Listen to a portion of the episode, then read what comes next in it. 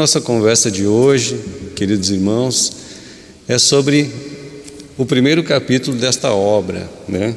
Trigo de Deus, de Divaldo Franco, pelo Espírito Amélia Rodrigues. Então, capítulo 1, com o tema Pescadores de Almas. Falando um pouquinho da autora espiritual, Amélia Rodrigues, nasceu em 1861, desencarnou em 1926.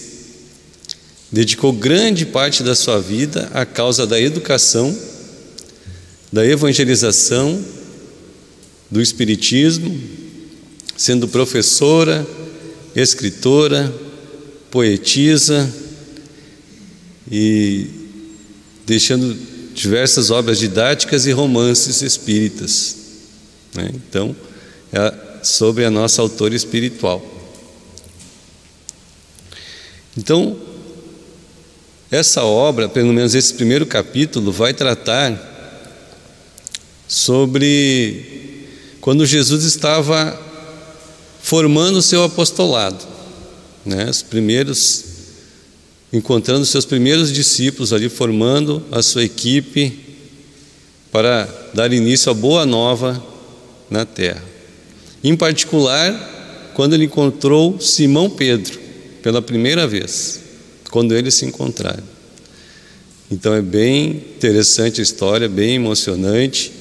E a Amélia Rodrigues ela nos traz assim uma riqueza de detalhes, que chegam a ser emocionantes até. Então vamos já para o nosso texto. Então nos diz a autora: pairavam no ar desconhecidas vibrações de paz e alegria. Quase inaudível, escutava-se uma sinfonia que chegava de longe, tão suave como nunca se ouvira antes.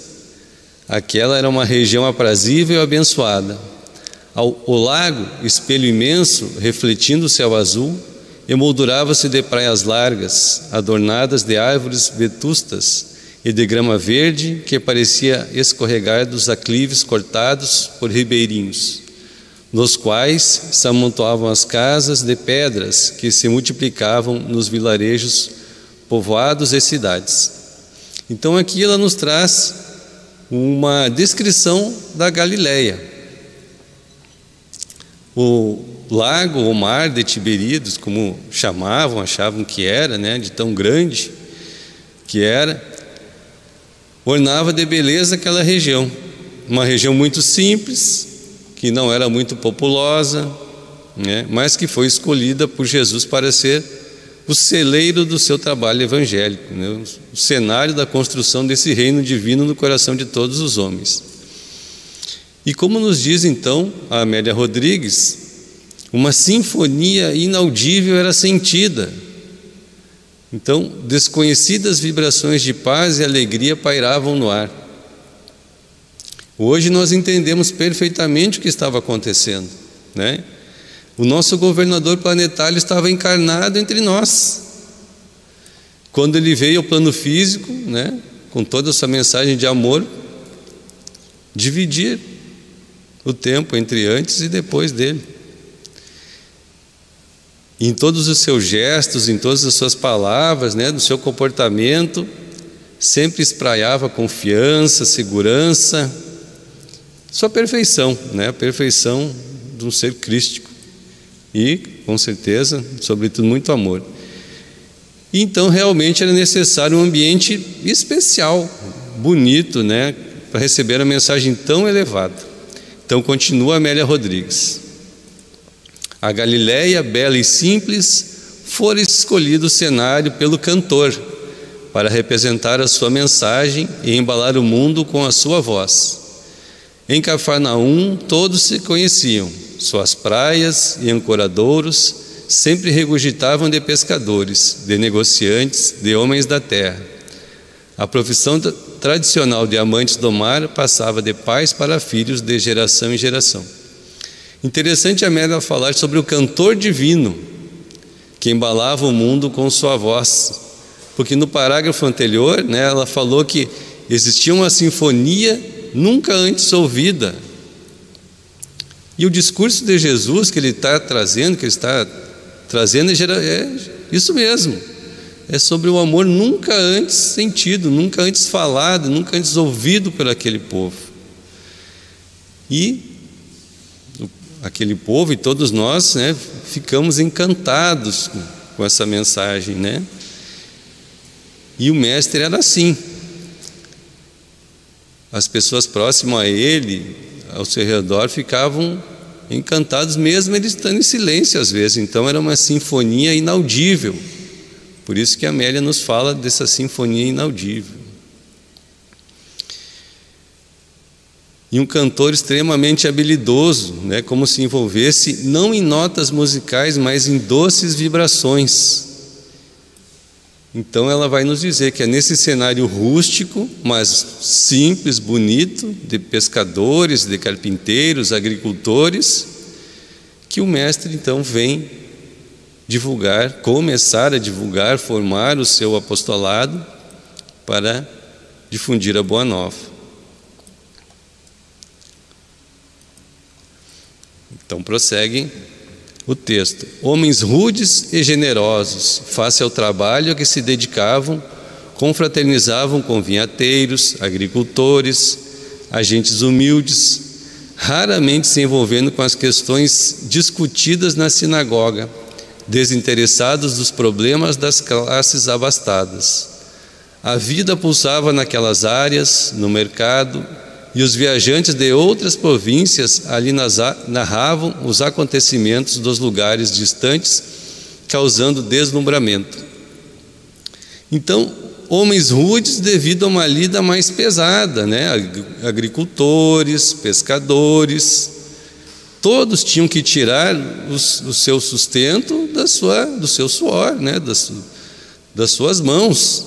Né? Quer dizer que eles compartilhavam da sua fartura como da sua escassez, como ela diz ali, homens rudes, mas generosos. Não eram dados a grandes divagações, nem reflexões existenciais ou a problemas políticos, né? o, que, o que lhes atinham eram as, as questões do dia a dia, né? mais próprias e imediatas aos problemas do dia a dia. Quando passava por ali algum viajante, contando acontecimentos de lugares mais distantes, então eles ficavam deslumbrados, ficavam atentos e queriam saber. Então foi para essa gente simples, humilde, e não para os sacerdotes, né, para os doutores da lei, não para os letrados da época que Jesus primeiramente se direciona, né? Jesus fala então para os, os humildes, né? Pescadores, enfim, agricultores, o, o, o povo em geral. Prossegue Amélia Rodrigues, então.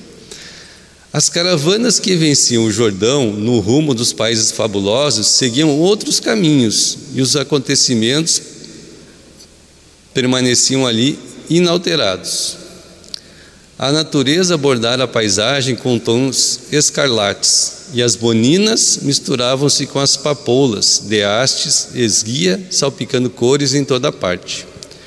Os problemas do cotidiano repetiam-se quase monótonos, sem alterarem o ritmo de vida das pessoas.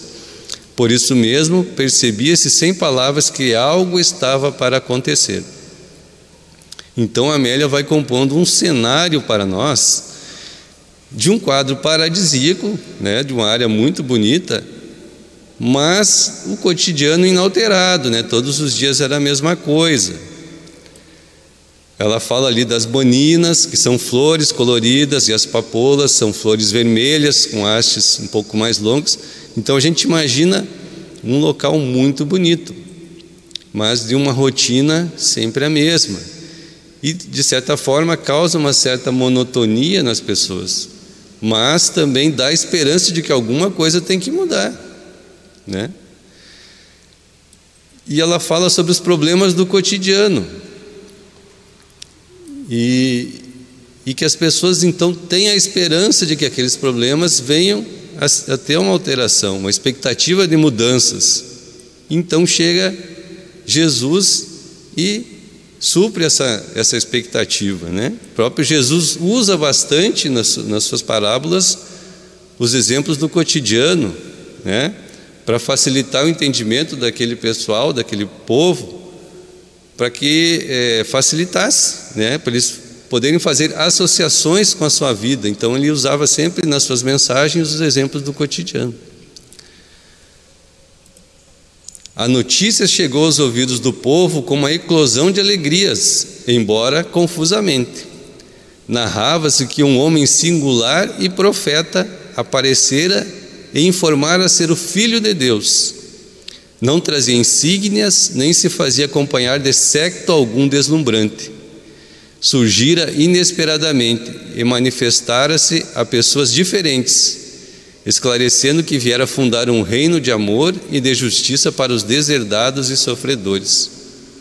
Isso é interessante também a gente é, notar na figura de Jesus essa simplicidade, essa humildade. Ele não trouxe nenhum distintivo, não trouxe secto, né, que seria mais pessoas, seria auxiliares, né? Então não, ele veio sozinho com a sua mensagem, com o seu exemplo.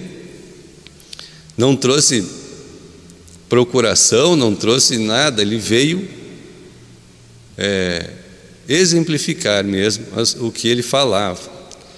E como ele dizia, né, deveria ser reconhecido pelas suas obras, né? É, se conhece a árvore pelos frutos, a boa árvore pelos bons frutos. Eu vim para aqueles que choram, ele também disse certa vez, para os aflitos, para os pequenos. Então isso causou um, um alvoroço naquele, naquele povo.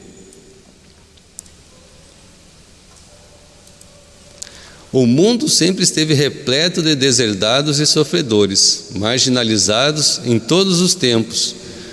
Buscavam consolo e a herança da paz. Nunca houve quem os quisesse escutar ou socorrer. E formando multidões, viviam escassamente na miséria, na sordidez, no abandono. Também aqui é interessante a gente fazer um, uma observação, né? é, sobre o que Jesus falava para os sofredores, né? Então, para esse, esse pessoal que ele veio, esse povo que ele veio, ele dizia: é, no mundo tereis aflições. Então, ele, eles se identificavam com o Mestre. Ele veio como um advogado de defesa de, deles, né? ele veio como um benfeitor para escutar, a eles, atento às necessidades deles, compadeceu-se das dificuldades de cada um, e era muita gente, e desde aquela época, em todos os tempos, sempre tivemos, sempre temos necessidade de Jesus. Então, alguém interessar-se por eles era uma grande surpresa, desconcertante ventura a que não se encontravam acostumados. A boa nova, portanto, espalhou-se com velocidade, adiantando-se que no sábado ele falaria no monte próximo a Cafarnaum. Então, os deserdados, esquecidos, né, aqueles que não tinham recursos, que não tinham a quem pedir ajuda, viviam na miséria, alguns em alguns vícios, né, que não conseguiam se desvencilhar por falta de perspectivas, talvez, né? Que ninguém os socorria, ninguém os ajudava, né? Quem podia, quem tinha poder financeiro, quem tinha o poder religioso, quem tinha o poder político, não se interessava por eles. Então eles eram abandonados, né? Mas então aparece Jesus com essa mensagem. E a boa nova se espalhou então muito rapidamente. Simão, também conhecido como Cefas, era irmão de André, ambos pescadores. As suas preocupações restringiam-se às necessidades básicas da família, da vida. Sem aspirações maiores, limitavam-se à faina da pesca, à venda dos frutos do mar e os deveres consequentes de uma existência simples. Então, Simão, conhecido como Cefas, nos diz Amélia Rodrigues, e Cefas quer dizer pedra, daí vem Simão Pedro, que a gente começa a entender. E André eram pescadores, né, acostumados nesta lida, retirar do mar seu sustento. E as preocupações deles restringiam-se às preocupações banais, à subsistência, à sobrevivência, de dar o mínimo de conforto para a sua família, sem grandes preocupações de outros aspectos, né, políticos, religiosos, eles não se preocupavam com isso.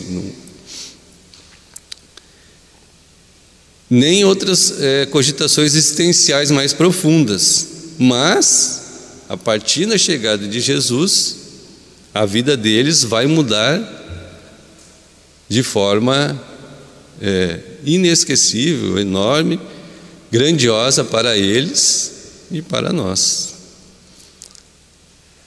Então, prossegue o texto da Amélia Rodrigues. Os amigos narraram-lhe as novidades, acrescentando naturalmente detalhes da própria imaginação. As criaturas anelam por salvadores, que lhes solucionem os problemas, ajam no momento dos desafios e atuem por elas. Há uma latente irresponsabilidade que deseja viver sem o trabalho, sem o sofrimento. Então os amigos narraram as novidades para Simão e para André, né, de que havia chegado um profeta, um mestre, e aumentavam um pouco conforme a sua imaginação, né? Aquele cada um aumenta um pouquinho. Então, começaram a imaginar que esse, essa pessoa era poderosa, que trazia exércitos, que ia resolver o problema de todo mundo, que ia tirar os sofredores, os pobres da miséria. E todo mundo ia ali não ter mais problema nenhum.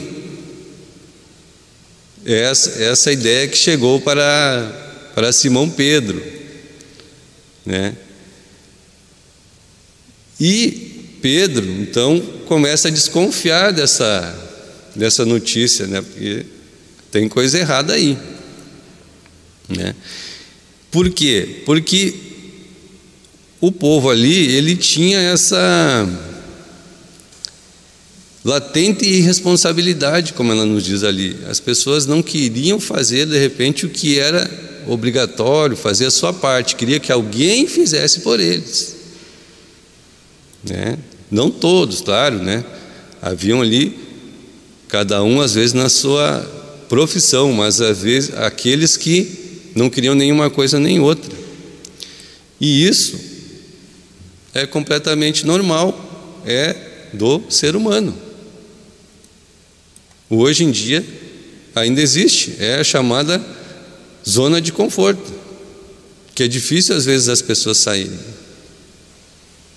Eles esperam que alguém faça por elas, esquecendo que o trabalho é próprio. Então, já existia essa, essa característica né, naquela época. Voltemos ao texto. Em razão disso, a esperança de paz sempre se turba com a ambição da ociosidade.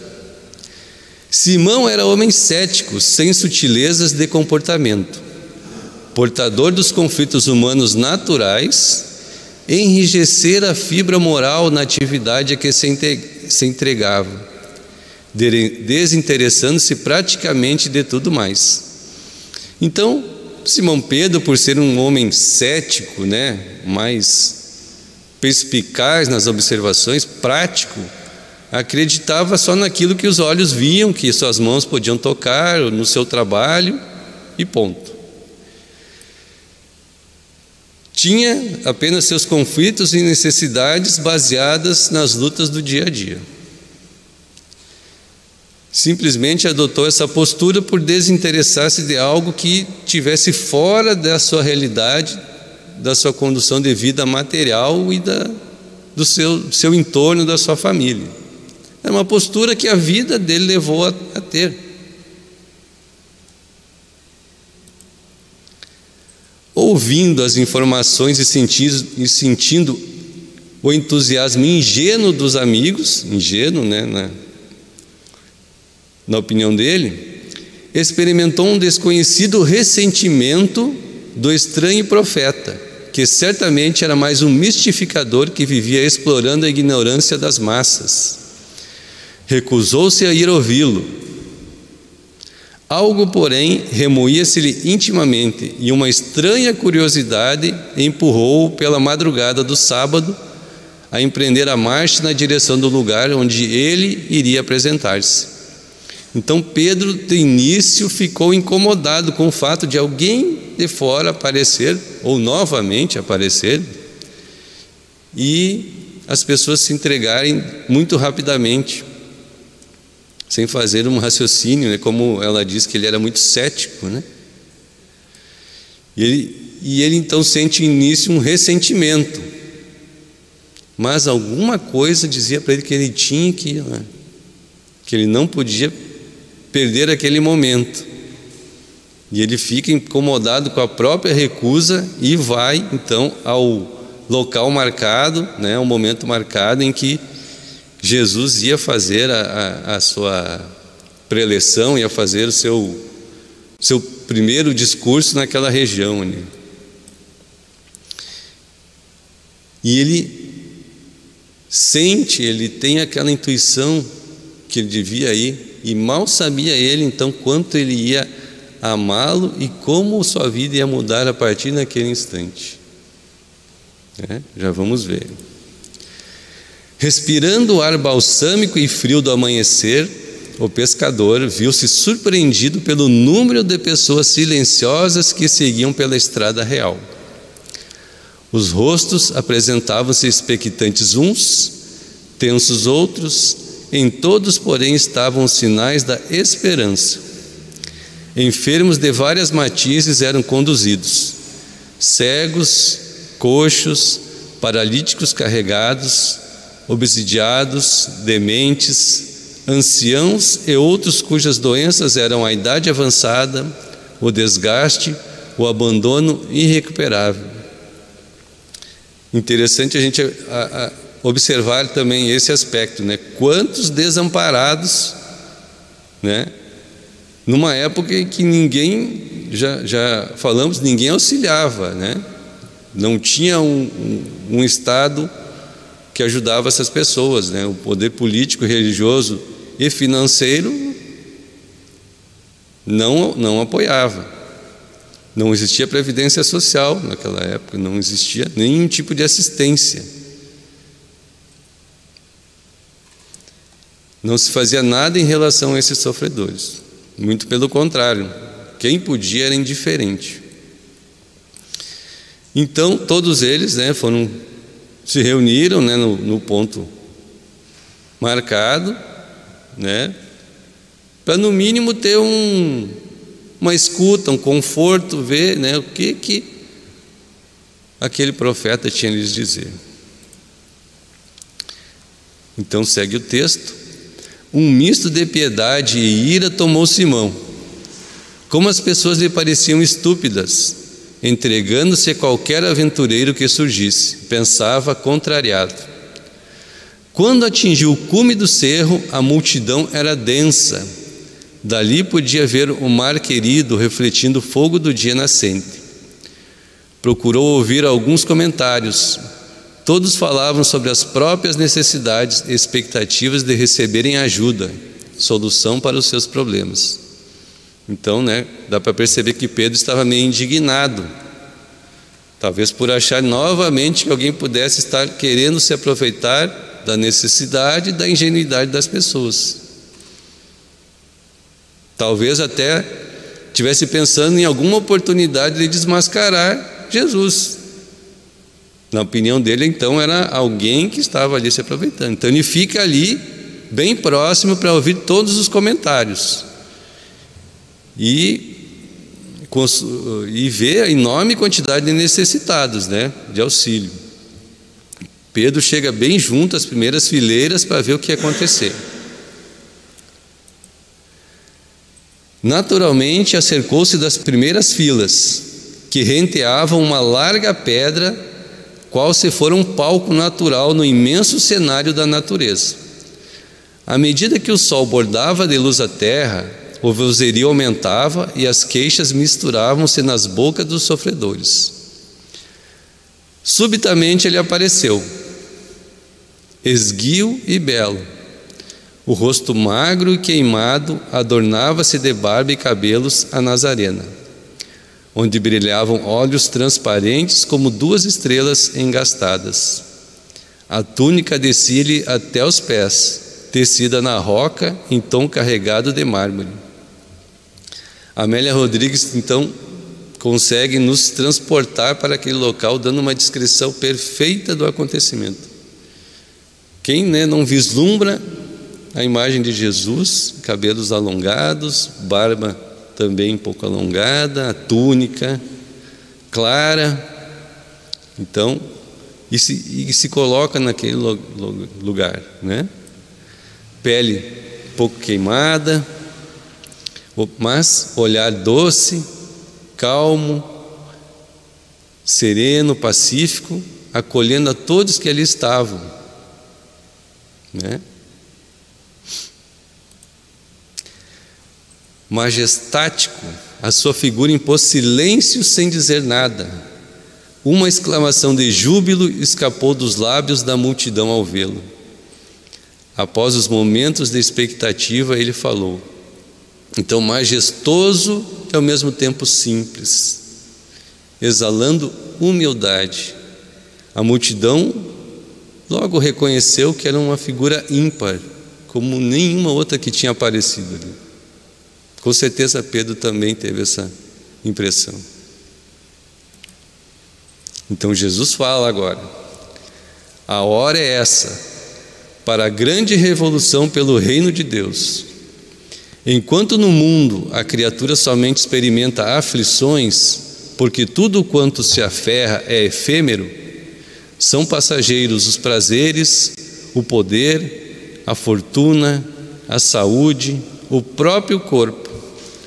Essa ilusão de gozo é geradora dos sofrimentos em razão da transitoriedade dele e de como passam todas as coisas, por mais sejam aguardadas. Quando chegam e começam a ser fluídas, já se encontram em deperecimento, de passagem, deixando memórias, frustrações, ansiedades novas, amarguras. Então vejam a tônica do discurso: imortalidade da alma. Prazeres que não trazem felicidade, trazem sim angústia declínio dos gozos terrenos. Ou seja, ele, na sua primeira fala, já nos diz o processo de transitoriedade de tudo que vivemos na matéria, né? De um processo de renovação, de construção do reino divino, não não passa pela matéria, não está ferrada a matéria, mas sim pelos sentimentos, pelo amor, pela transformação. Que tudo que a gente passa, efêmero e passageiro, e levaremos apenas experiências. Prossegue Jesus. O homem prudente e sábio que pensa no amanhã reserva-se bens duradouros que lhe favorecem tranquilidade e repouso. Esses bens imorredouros são as ações de amor que proporcionam paz o esforço para domar as mais paixões inferiores que oferecem a felicidade. Ou seja, a sabedoria está justamente da gente buscar aquilo né, que as traças não roem e os ladrões não roubam, que não é material.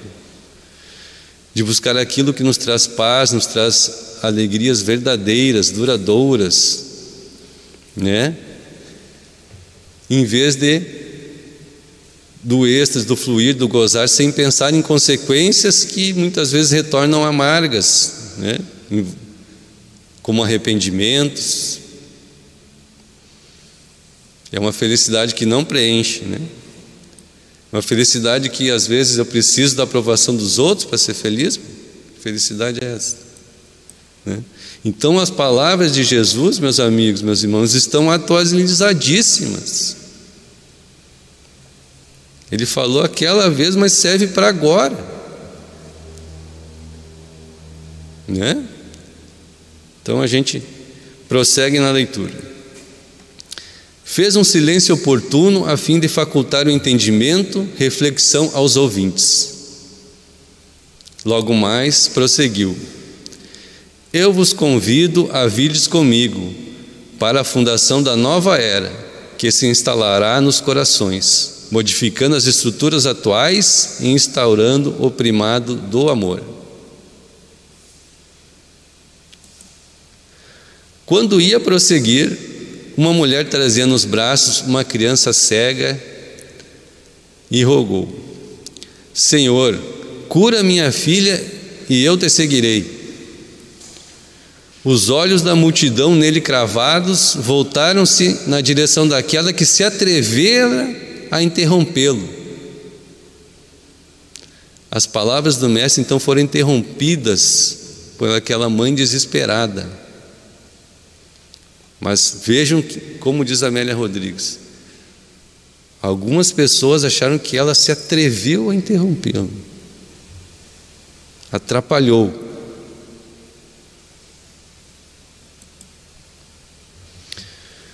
Por encontrar-se atrás de Simão, essa senhora, e porque trêmula chorava, o pescador tomou-lhe a menina nos braços e avançou até a primeira fila. Jesus acercou-se e mergulhou.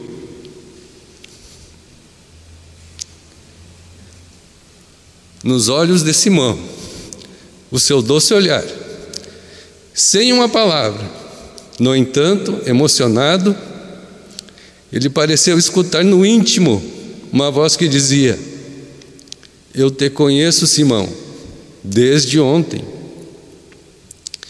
Aqui é bem interessante e emocionante.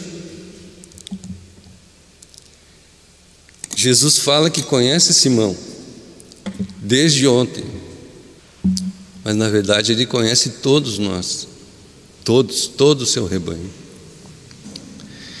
E Simão demonstra que ele ele é coração.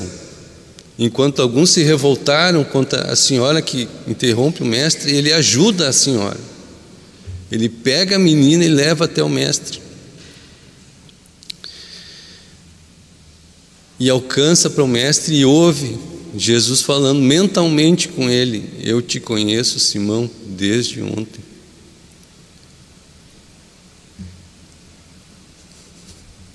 Que privilégio, né?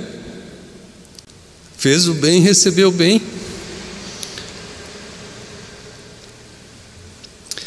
Então Simão acompanha-lhe a mão cujos dedos tocam os olhos mortos da criança e ouve-o falar: Vê, filha, em nome de meu pai. A criança começou a chorar e gritar: Eu vejo, eu enxergo. A mãe avançou e arrebatou estuante. Quando ele desceu o braço, a manga da túnica rociou o tólex de Simão, que estremeceu, mergulhado na luz dos seus olhos, e ali ficou paralisado, havendo perdido o contato com o mundo sensorial. Vejam que interessante. Provavelmente nesse momento Simão Pedro teve um momento de êxtase, que a gente chama, né? ele é transportado para o mundo espiritual superior. Tamanho a vibração da túnica de Jesus que roçou o seu peito. Né? Pelas altíssimas vibrações do Mestre. Ele ficou comovido, emocionado, né? saiu do ar, entrou em choque, em parafuso. E olha que diz, que diz Amélia Rodrigues agora. Ao retornar à realidade, sob a ardência do dia, estava sós. Todos haviam ido, a hora avançava. Simão, profundamente comovido, desceu a Cafarnaum, já não era mais o mesmo, nunca mais voltaria a ser o que fora. O que se passou nele modificou-lhe a vida para todo sempre, a partir daquele momento interrogando-se desejava saber de onde e desde quando o conhecia e o amava.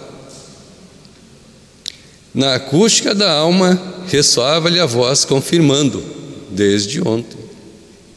Então já Pedro já, já sabia, né, no, no seu íntimo, claro, não tinha a nitidez, que já conhecia o Mestre já há muito tempo e já amava.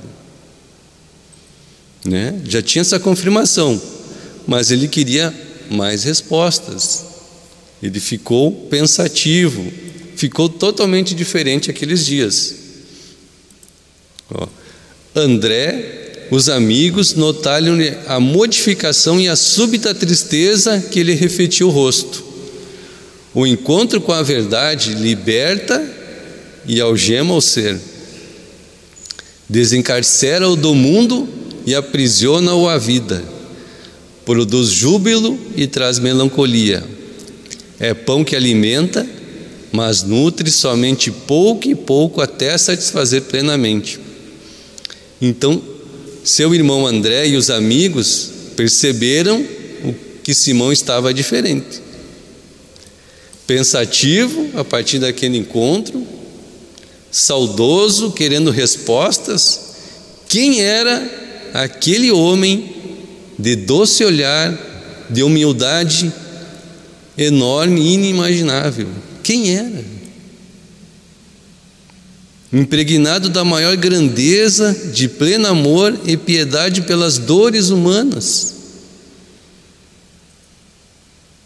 Quem era?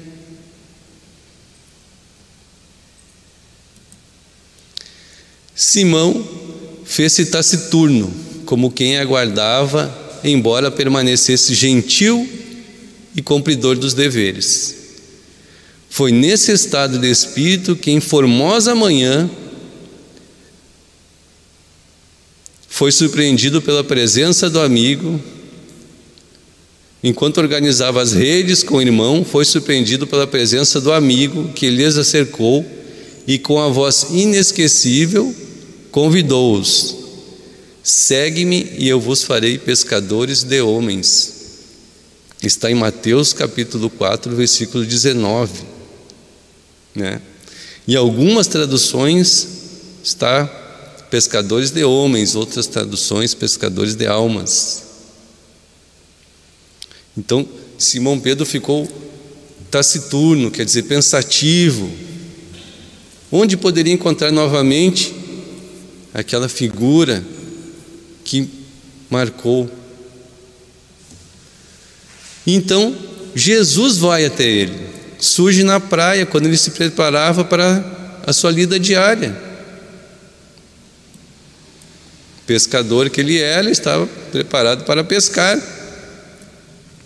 Então, o mestre faz o famoso convite, né, que eu conhecido de todos nós: segue-me e vos farei pescadores de homens. Sem nenhuma contesta, contestação, desculpe, eles abandonaram as redes e, embevecidos, dominados pela sua presença, o seguiram. Amo que chamo servos Senhor que conduz escravos, ele os tomou e fez de suas vidas um poema de felicidade. Com eles escrevendo a maior, a mais comovedora história do mundo, enquanto lançava as fundações do reino de Deus nos corações. Pescadores de almas, ele os fez. Então, meus amigos, eu, particularmente, não sabia, não sei se consta em algum outro evangelho, que Simão e Jesus tinham se encontrado antes daquele momento da praia, antes daquele convite: segue-me e eu vos farei pescadores de homens. Pelo que a Amélia está nos contando, então eles se encontraram antes, naquele momento, e aí fica fazendo mais sentido quando Jesus vai até a praia e convida eles, então eles já conheciam Jesus, já sabiam do seu imenso amor e aceitam de pronto o convite, largam as redes e seguem, né? Como está em Mateus capítulo 4, versículo 19. Então eles vão ser pescadores de homens, pescadores de almas. Mas o que será que significa isso, ser pescadores de homens, pescadores de almas?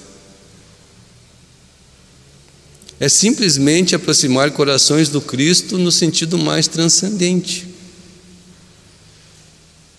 Aproximar corações do amor, do bem, da fraternidade, dos valores morais. É tudo, que, é tudo aquilo que o Cristo representa: o bem, o amor, a luz, a paz, a fraternidade, a justiça, a indulgência, a misericórdia, o perdão. Enfim, tanta coisa. Isso é pescar almas. Sendo isso pescar almas, nós podemos ser pescadores de almas? Será que podemos? Eu acho que podemos. Mas uns poderão dizer: ah, mas é muito difícil essa proposta. Alguns não vão querer me ouvir, não vão querer saber disso. Mas não é uma questão de ouvir, não é uma questão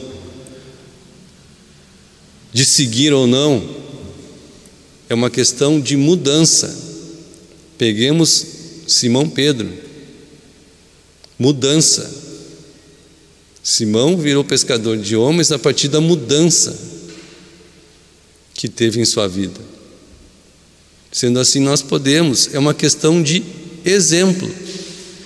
O que nós precisamos entender como disse Amélia Rodrigues, Simão estava com as fibras morais enrijecidas.